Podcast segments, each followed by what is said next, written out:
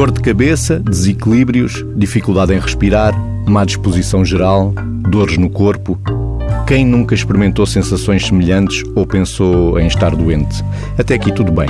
A situação pode complicar-se quando os pensamentos, os sentimentos ou os comportamentos se tornam excessivos no tempo e desproporcionados na relação entre o corpo e a mente.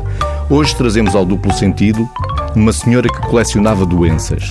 Um caso clínico inspirado no livro de classificação das doenças mentais americano, o DSM, da Climepsi Editores. A Rita Costa e o Nuno Domingues dão voz à narrativa. A senhora S é uma mulher casada, empregada, com 26 anos de idade. É enviada ao psiquiatra pelo ginecologista. O médico refere que a paciente está com baixa, deprimida, tem ideias suicidas, vagueia pela casa, experimentou toda a espécie de medicamentos e não apresenta qualquer doença do foro ginecológico. O ginecologista afirma também que tanto a paciente como a mãe telefonam-lhe permanentemente, de dia e de noite, com queixas sem consistência, para além de não pagarem as consultas. A senhora S pertence a uma família local importante e excêntrica. Divorciou-se e casou pela segunda vez, dois anos antes do presente exame. Não tem filhos. A consulta de psiquiatria. A paciente tem dificuldade em entrar no consultório, alternando entre o apoiar-se aos móveis e às paredes e o manter-se corretamente de pé. Entre suspiros, comenta com o médico. Isto acontece-me quando menos espero. Ando tão, tão deprimida, só me apetece acabar com tudo. Também estou farta de tomar tantos medicamentos. É medicamentos e medicamentos e mais medicamentos. A senhora S afirma que tem tido inúmeros problemas de saúde desde a adolescência. Já consultei centenas de médicos e nunca encontrei nenhum que me tenha ajudado. Nenhum. Tem consultado o ginecologista com queixas de dismenorreia. Tenho problemas ginecológicos desde a adolescência. Lembro-me que foi logo quando comecei a ter o período menstrual. Tinha tantas dores de barriga e as hemorragias. Chegavam a durar sete ou oito dias, já para não falar que não sou nada regular com o período. Na avaliação médica nunca esteve anémica e os exames ginecológicos completos foram sempre negativos. Toma analgésicos para as enxaquecas. Sabe, doutor, tenho dores de cabeça que duram dias. Agora mesmo estou a ter uma enxaqueca que só eu sei. Ainda assim, a senhora S não mostra qualquer sensibilidade ao ruído ou à luz do gabinete. Tenho também muitas vezes dores no peito, não sei mesmo se não poderei ter um ataque cardíaco. Mas o resultado de diversos eletrocardiogramas foram negativos. E tenho asma. Uma vez estava tão entusiasmada que fiquei sem fogo e tive que ser ressuscitada. Mas o resultado de diversos exames médicos foram negativos. E tenho artrite reumática com muitas dores nas articulações todas. Às vezes nem consigo sair da cama mas não há evidência de deformações articulares e não está a ser tratada para esta doença. E tenho náuseas e vômitos, às vezes sinto-me tão, tão cheia e outras alturas fico dias sem conseguir aguentar nada no estômago. Mas vários exames gastrointestinais nunca identificaram qualquer doença específica e a paciente parece estar bem alimentada. Sinto-me deprimida há anos e estou bem pior nestes últimos meses. As coisas lá no emprego não andam muito bem, andam a perseguir-me, claramente, porque fui nomeada para um cargo político. Estão cheios de inveja de mim. Parece distraída, mas sem estar realmente triste. Queixa-se de andar deprimida. Todo dia, todos os dias. De ter pouco ou nenhum interesse pelas coisas. Nunca tenho apetite. Embora não tenha perdido peso. Não tenho energia para nada. Apesar de apresentar vitalidade na voz. Acho que sou uma pessoa sem valor. Ainda que seja invejada pelos colegas. Penso muitas vezes no suicídio. Mas sem plano idealizado. O marido? É maravilhoso, é a única coisa boa que tenho na vida. Ele apoia-me em tudo, é incansável comigo. Embora inicialmente mantenha que não tem problemas conjugais, admite mais tarde que normalmente sente dores durante o coito e que tem evitado as relações sexuais durante vários meses.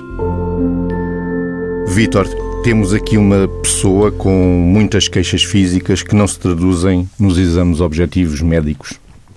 Sim, e esta é uma questão importante no que diz respeito quer ao tipo de sofrimento que estas pessoas têm, quer ao consumo de cuidados de saúde que decorrem da, do movimento que estas pessoas fazem em relação, a, a nomeadamente, a, a, aos, aos médicos de família, que são, em primeira instância, aqueles que estão na frente de, de, do acompanhamento a estas pessoas. Porque muitas vezes estas pessoas, como sentem este, estes sintomas múltiplos, que se distribuem por vários órgãos e sistemas, não é? desde o aparelho respiratório com a asma, desde as dores articulares dizendo que há uma artrite reumatoide, desde a dor no peito, desde as dores na, no período menstrual, a tal dismenorreia que está aqui referida, todo, desde as enxaquecas, todo este, este conjunto de sintomas, estes múltiplos sintomas distribuídos por vários sistemas do nosso corpo, fazem com que as pessoas recorram com alguma frequência àquilo que são os serviços de saúde e aos cuidados saúde primários para tentar despistar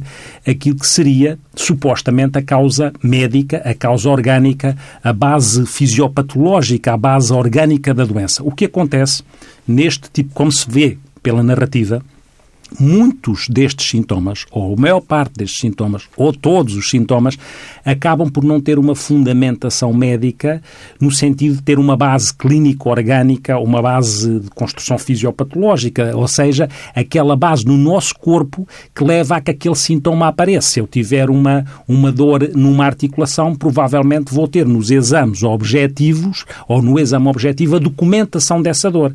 É como se houvesse uma, uma discrepância entre a subjetividade na descrição dos sintomas que estas pessoas apresentam e os achados objetivos que não se encontram. Não há uma tradução objetiva, seja no exame que se faz, seja nos exames de diagnóstico laboratoriais, por exemplo, uma artrite reumatoide tem que ter alterações em termos de análises.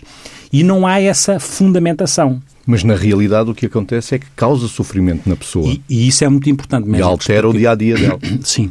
Eu acho que isso, e isso é importante referir.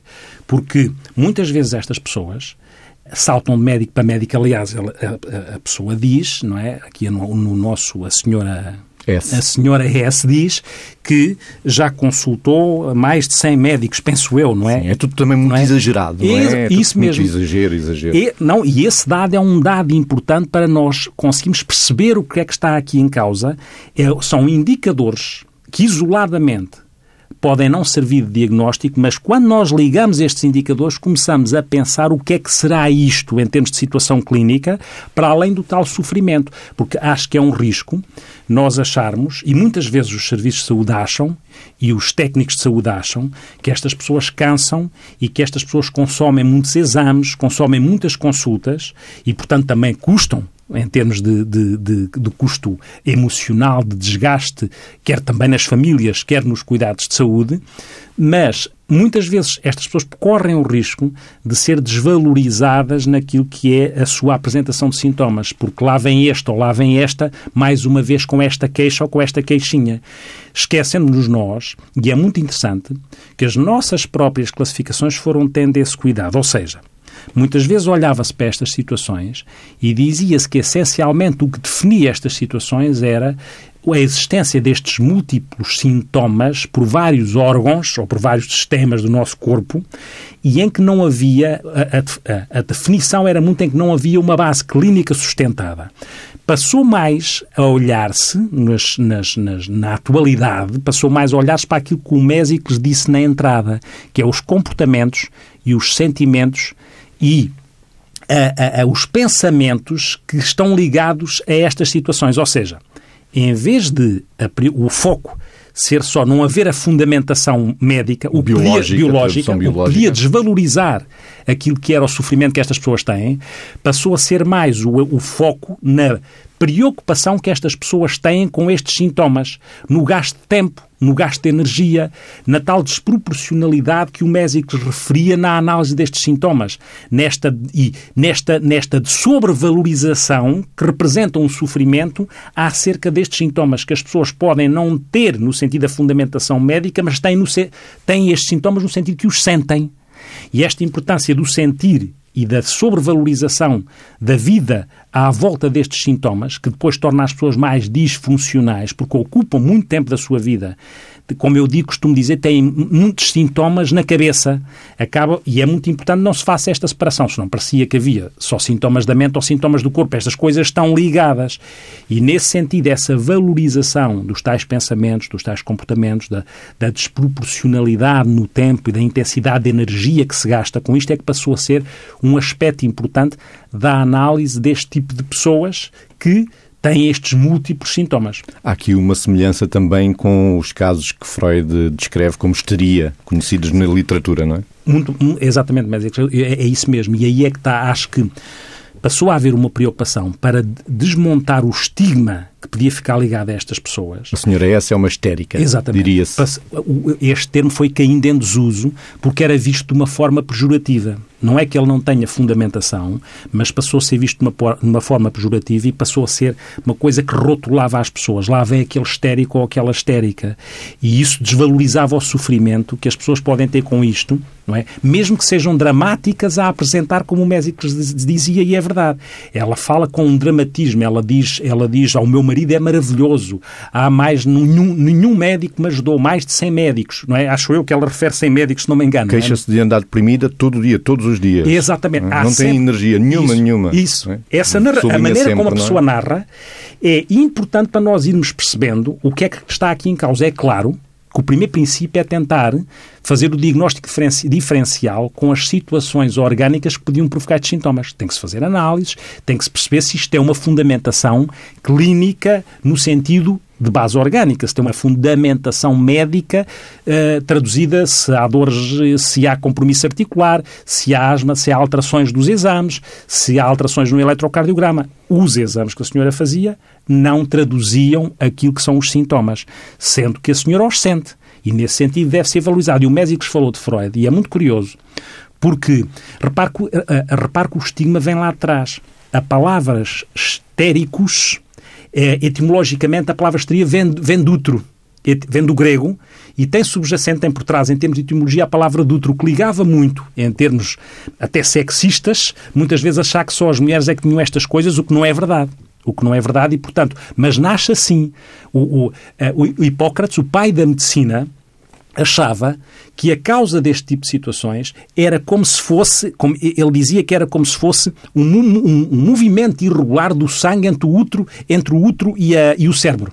É? E, portanto, esta ligação etimológica, etimológica do útero à, à, da relação entre, etimologicamente do tristria, criou este vício e esta, este risco de, de, estigmatização. E, portanto, a palavra cai um bocadinho para desmontar o estigma e passa a, passam a existir outros nomes, passa a existir, passam a existir outros nomes ao longo dos tempos, que é doenças de somatização, ou somatoformes. O psicossomático, ou, muito o psicossomático, o psicossomático, que é vulgar. a leitura dos psicanalistas, não é? Passam a existir estes termos, no fundo, para desmontar aquilo aquilo que é o estigma, que depois tem consequências, porque as pessoas podem chegar à urgência com este tipo de sintomas, ou ao médico de família com este tipo de sintomas, e vão de sintoma em sintoma, de exame em exame, e as pessoas vão se cansando, ou podem se cansar, esquecendo-se que estas pessoas têm um sofrimento subjetivo, mesmo que objetivamente não haja uma tradução de uma outra ordem. Deixe-me só acrescentar uma coisa, médicos. Quando falou de Freud, o, o, há um caso muito conhecido, para quem está no, no meio, mas que, que se chama o caso Anaó, que é um caso paradigmático de Freud. E, e, e quer foi tratado como uma situação de histeria. Chega, e não se sabe se, se a situação uma na paciente altura... que Freud acompanhou durante, durante, anos. Mas não se sabe se muitos daqueles sintomas eram sintomas que, que, estavam catalogados como histeria, mas se não eram de uma situação orgânica que estava a passar ao lado de uma epilepsia do lobo temporal, ou seja, há sintomas que são parecidos, eh, há sintomas que são eh, pseudoneurológicos e que podem e devem ser despistadas das doenças orgânicas, não é? Porque, por exemplo, há doenças orgânicas que têm sintomas mais inespecíficos. Há uma doença que as pessoas já ouviram falar, alguns dos ouvintes ouviram falar, que é a esclerose múltipla por exemplo, ou lupus, são doenças que têm sintomas mais polimórficos, mais, mais atípicos. Dispersos e têm, Dispersos e mais, exatamente, mais disseminados e mais, e mais atípicos. E têm que ser despistadas estas situações, não é? Porque senão podia passar ao lado alguma coisa significativa. Não é que isto não seja significativo, mas tinha outro tipo de tratamento, não é? Que tinha outro tipo de abordagem. A senhora é essa é dos nossos tempos e vamos conhecê-la um pouco melhor.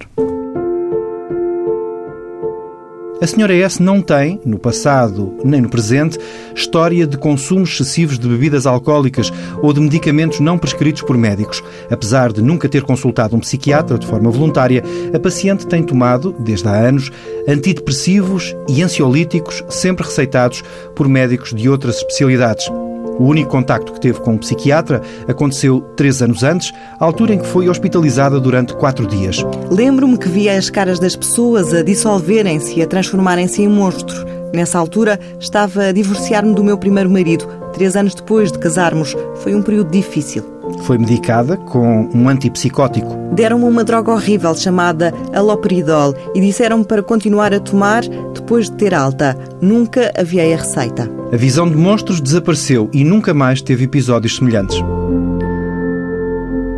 Vitor, isto é muito comum também não se procurar a especialidade nas Sim. doenças da saúde de for mental. É, é, porque as pessoas acham que têm doenças uh, orgânicas e, e, nesse sentido, até podem interpretar de uma forma errada quando alguém propõe, por exemplo, a senhora S podia não achar interessante o ginecologista encaminhá-la para a psiquiatria porque verdadeiramente ela achava que tinha ali sintomas de ordem ginecológica e depois os outros, não é? Ainda há o estigma de ir ao psiquiatra? Ainda há, não há menos, mas nestes casos torna-se mais acentuado porquê? Nem é só por ser esse estima de ir ao psiquiatra, é porque verdadeiramente aquelas pessoas acham que não têm razões para ir ao psiquiatra porque aqueles sintomas não são sintomas mentais. São reais para São eles, sintomas é? sentidos como reais do foro físico Exato. e não, não é? E não, e não do, foro mental. do foro mental. Mas nós uhum. sabemos que a mente e o corpo se cruzam e interceptam, por isso é que é importante também não fazer esta, este, este desligar. Não é? As coisas são distintas, mas não são desligadas. E, e é curioso que ela, ela esteve internada, esta senhora esteve internada, porque aparece com um sintomas que nós diríamos que podiam ser sintomas psicóticos, que são as tais alucinações. Sair da realidade. Sair da realidade, ver coisas que não estão lá. Mas, curiosamente, e, e aqui muita atenção... As caras transformarem-se em monstros. monstros. O, o, o, que aqui nos diz uma coisa.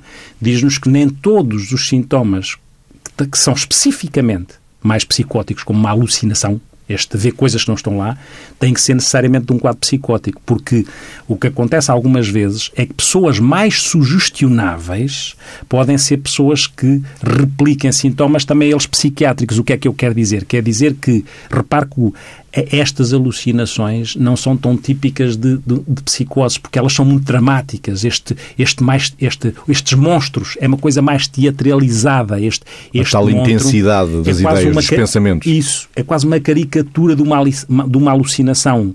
Não é que a pessoa esteja a fingir, ela, ela sente aquilo, não é? Isto é importante, são coisas diferentes. Simular é outra coisa são, não é? já lá vamos, mas quer o facto de ter este dramatismo sintoma ser mais, no caso da alucinação, ser mais visual, que até é menos comum nas nossas psicoses, comum nas esquizofrenias, que as pessoas também ouvem falar. É? E, por outro lado, desaparecem mesmo que ela não tenha tomado a medicação, o que não é comum nos outros quadros de sintomas psicóticos, de sair fora da realidade. E, portanto, é como se houvesse aqui uh, uh, um sintoma parecido com aquilo que é uma alucinação uh, de um quadro, quando este quadro é um quadro de somatização de sintomas que tem estes sintomas uh, psiquiátricos, não é? Também tem este, assim como tem lá atrás na narrativa o sintoma pseudoneurológico, ela entra no consultório a cambalear, como se tivesse falta de força, não é? E, e este sintoma pseudoneurológico que às vezes existe nas coisas, nas, nas situações mais conversivas, as situações conversivas, o que é que isto quer dizer? Quer dizer que são, enquanto estes sintomas são muito somáticos, sintomas físicos, nas, nas situações conversivas existem sintomas que nós chamamos pseudoneurológicos, são menos de físicos, neste sentido, são mais da função da função motora, porque a pessoa tem uma paralisia, não anda, ou das, dos canais sensoriais, ou porque não vê, ou porque não ouve, ou porque não sente. São estes sintomas que são mais conversivos. E, e há, neste cambalear, para quem nos ouve ter esta ideia, depois há, há, alguns dados para onde nós nos orientamos para tentar distinguir uma coisa da outra. Podem as pessoas que estão a ouvir dizer, mas como é que se distingue? Não é fácil, muitas vezes. É? E, portanto, faz sentido que nem, nem ser demasiado cético em relação a isto, para tentar encontrar as razões, e não ser crédulo de uma forma, ou ingênuo de uma forma que não se tente com Uh, ferramentas interpretativas de diagnóstico perceber o que é que é uma coisa ou o que é outra. É mais um exame compreensivo que é necessário fazer. É, e tentando ler uma coisa que é a forma como as pessoas apresentam os sintomas, a forma como as pessoas os interpretam estas pessoas, eh, muitas vezes o que nós temos que saber é o que é que estes sintomas dizem da vida daquela pessoa. O que é que estes sintomas querem dizer acerca da história de vida daquela pessoa? Que conflitos é que podem estar subjacentes para que aconteçam estes sintomas? Como, como eu costumo dizer, é quando a, a boca cala, o corpo fala. E mesmo quando a boca fala, já sabe falar alguma coisa, mas ainda não elabora bem, não mentaliza as emoções, não as simboliza, tem mais dificuldade, coloca-as no corpo. E, portanto, quando a boca cala, o corpo fala. E quando a boca já fala alguma, algum, alguma coisa, mas ainda não elaborou, o corpo grita. Portanto, o corpo dá sinais como se fosse um intermediário entre aquilo que é a história de vida da pessoa com os seus conflitos eventualmente não resolvidos. E o corpo emite estes sinais. É uma forma de comunicar. É uma, repare que dir-se-á assim, mas então porquê é que. Uh, uh, quais são as causas, não é? As causas podem ser várias, podem ser múltiplas, não é? Por, estas pessoas podem ter eh, situações vividas de mais, de mais trauma, eventualmente, mas isso também é para, para outras situações. Mas há uma coisa que é importante. Muitas vezes são situações, as causas podem ser, para além de causas mais biológicas e genéticas, as pessoas que têm menos sensibilidade à dor, têm mais facilidade de sentir constantemente dores múltiplas, não é? Em termos biológicos, há pessoas com menos sensibilidade, à, com, com mais uh, sensibilidade à dor. Mas depois há um processo de aprendizagem e um processo sociocultural que também tem a ver com o estigma, que é, muitas vezes estas pessoas percebem que, ao longo do seu processo de desenvolvimento, não davam muita importância aos sintomas psicológicos, então passaram a, a aparecer sintomas, sintomas físicos porque é a forma de ficarem ligadas aos outros e dos outros as compreenderem. É a forma de apelar mais aos, aos outros. É, e por isso são às vezes mais apelativas ou mais demonstrativas, porque é uma forma de, de serem valorizadas, depois às tantas podem cansar, não é?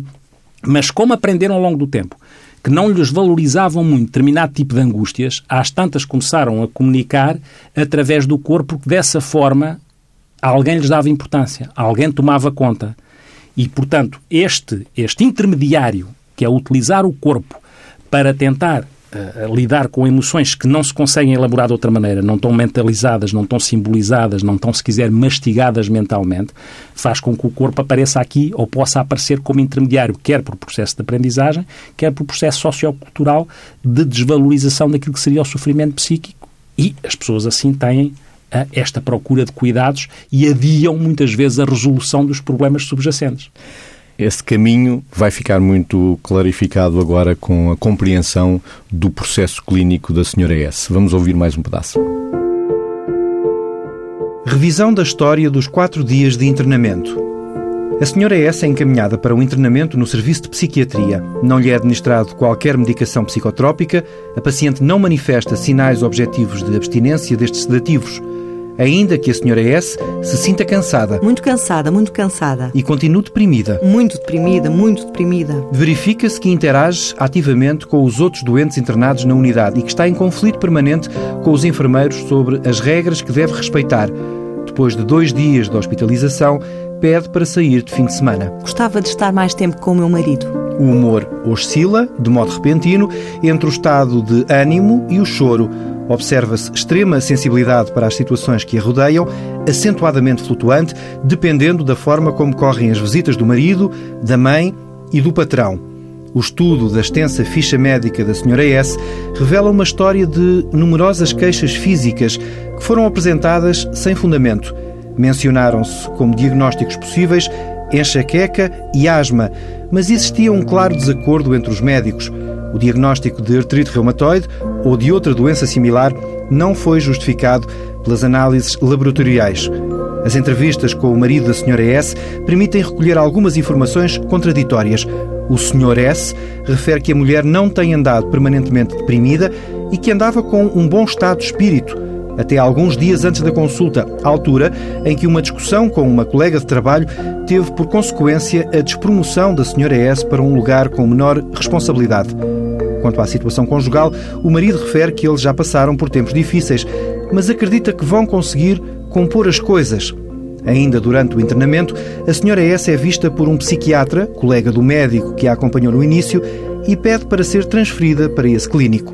Este psiquiatra tem muito mais sentido de humor que o outro médico. Após quatro dias de internamento, pede para que lhe seja dada alta. Sinto-me muito melhor. Umas semanas mais tarde, ao perguntar-se ao novo psiquiatra sobre a evolução que a senhora S teve sobre os seus cuidados, ele confessa que as coisas não correram muito bem e que já não a está a tratar. Afirma, espontaneamente, que a paciente se está a divorciar. Vítor, temos aqui as queixas físicas e uma experiência de vida que se repete, um divórcio. Sim, e, e, aqui já aparece aquilo que podem ser os conflitos subjacentes, quer a nível relacional, quer a nível laboral, com aquela despromoção. Não se traduzem nos exames físicos, Sim. mas traduzem-se na experiência de vida Sim. que é realmente Sim. causadora de um sofrimento Sim. que esta senhora S está a passar. E que esta senhora, por uma razão qualquer que tem a ver com o seu processo de desenvolvimento, não teve a capacidade ou não tem de elaborar e de colocar estas emoções em palavras e coloca eh, as emoções e os sentimentos no corpo. Isso aparece de facto aqui, sendo que é muito importante termos esta percepção e, e mais uma vez referirmos que é não, não faz sentido é achar que a pessoa está a fingir, porque é o roto que muitas vezes estas pessoas têm. Porque elas sentem as coisas. E têm o tal sofrimento, umas mais que outras, não é? Umas podem representar mais, ser mais apelativas, mais demonstrativas, que têm a ver muitas vezes com a personalidade que têm e com aquilo que foi a forma como acharam que lhes podiam assim dar importância. Sendo que depois, como eu digo, podem cansar as pessoas. E por isso é preciso depois o tratamento, seja medicamentoso para sintomas, seja a psicoterapia aqui fundamental. Trabalhar isto, desde que as pessoas tenham a capacidade de insight, como nós dizemos, de ter, aprender a encontrar a relação entre as suas vivências, as emoções e aquilo que vão uh, uh, sentindo fisicamente ou não. Eu digo que é importante salvaguardar que isto não é fingir, porque há outras situações que chamam simular sintomas. Não tem a ver com isto. Simular é quando alguém conscientemente apresenta sintomas e os fabrica para ter um ganho secundário, para ter um objetivo, uma baixa, ou, ou, ou safar-se um trabalho qualquer. E então, isso é uma simulação. É uma criação consciente de sintomas. Assim como outra situação que para as pessoas pode ser mais estranha e que tem um, um palavrão para nós que é... Uh, factícia. exatamente, a perturbação factícia, que são pessoas que têm um motivo, o motivo das pessoas é...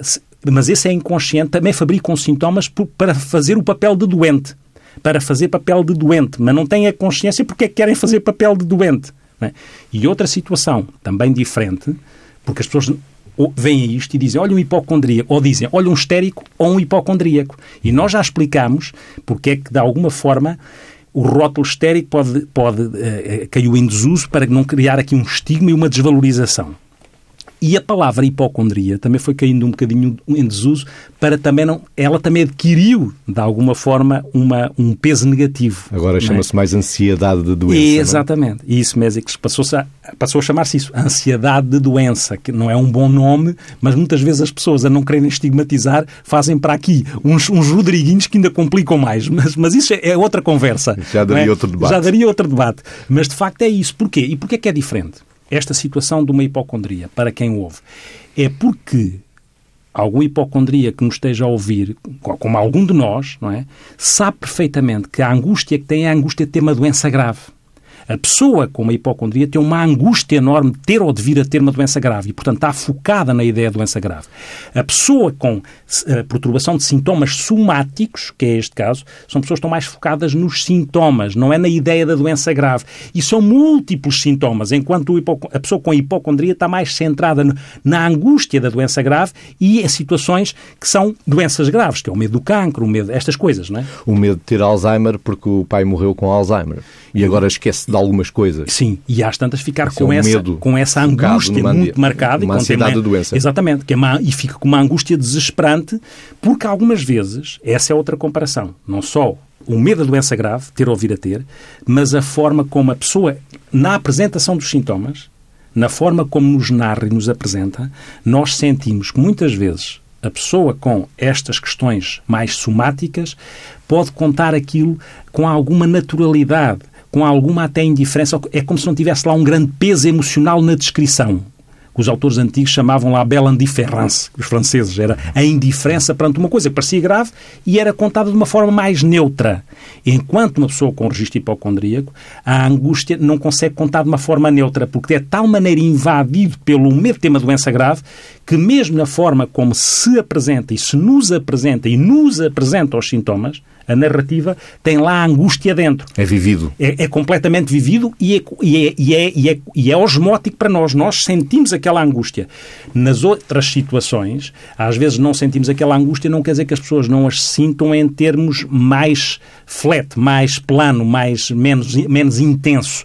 Mas está lá uma inquietação e está lá um modo de vida. Era como se fosse um modo de vida que é andar-se a transportar com os seus sintomas à procura que alguém os resolva, chegando à conclusão que verdadeiramente nunca conseguem ser resolvidos porque a pessoa ainda não encontrou outra forma de elaborar o que está subjacente aos sintomas e que faz com que a linguagem do corpo seja o intermediário que ainda não foi substituído. É um bocadinho como aquela coisa, está a perceber, que, eh, que se diz muito, não é? Que é nós, os, os, produtores e o consumidor, muitas vezes têm intermediários por meio e isto custa sempre alguma coisa, não é? Custa sempre a alguém, não é? Custa sempre a alguém. Às vezes, se for do produtor para o, o consumidor, eh, já conseguimos ler mais as coisas, porque o intermediário custa sempre a alguém, ou ganha sempre mais alguém. Perde e ganha, não é? Portanto, psicoterapia para a senhora S, terapia de casal, não sei se seria o indicado, teríamos que ter mais contornos nesta, nesta situação. Vamos terminar o duplo sentido de hoje com duas sugestões, ainda antes de irmos a um existencial que o Vitor traz ali e que escolheu para terminarmos o programa. Estão a decorrer até amanhã, sábado, as jornadas de psiquiatria e saúde mental, Psiquiatria 2.0. Novas tecnologias, nova psiquiatria, é no Hospital da Luz, em Lisboa. E na próxima sexta-feira, em Gaia, vai haver o segundo encontro Cuidar do Doente com Demência. O objetivo é promover a partilha de experiências entre cuidadores, doentes e profissionais de saúde. Recordo, é na próxima sexta-feira, dia 19, no Parque Biológico de Gaia. A inscrição é gratuita e as vagas são limitadas. O duplo sentido teve hoje o ouvido atento do sonoplasta João Félix Pereira. Para a semana voltamos com outro caso clínico ou outros temas da atualidade. Vítor, traz aí um Poemas Presos, da psicanalista brasileira Viviane Mosé. É uma, é uma forma de ilustrar o que estamos a dizer com os tais ex existenciais. É? Diz o poema: A maioria das doenças que as pessoas têm são poemas presos abscessos, tumores, nódulos, pedras. São palavras calcificadas, poemas sem vazão. Mesmo cravos pretos, espinhas, cabelo encravado, prisão de ventre, poderiam um dia ter sido poema. Mas não. Pessoas adoecem da razão de gostar de palavra presa. Palavra boa é palavra líquida, escorrendo em estado de lágrima. Lágrima é dor derretida. Dor endurecida é tumor. Lágrima é raiva derretida. Raiva endurecida é tumor. Lágrima é alegria derretida. Alegria endurecida é tumor. Lágrima é pessoa derretida. Pessoa endurecida é tumor. Tempo endurecido é tumor. Tempo derretido é poema. Isto reenvia para o facto de provavelmente o nosso trabalho em psicoterapia ser libertar poemas.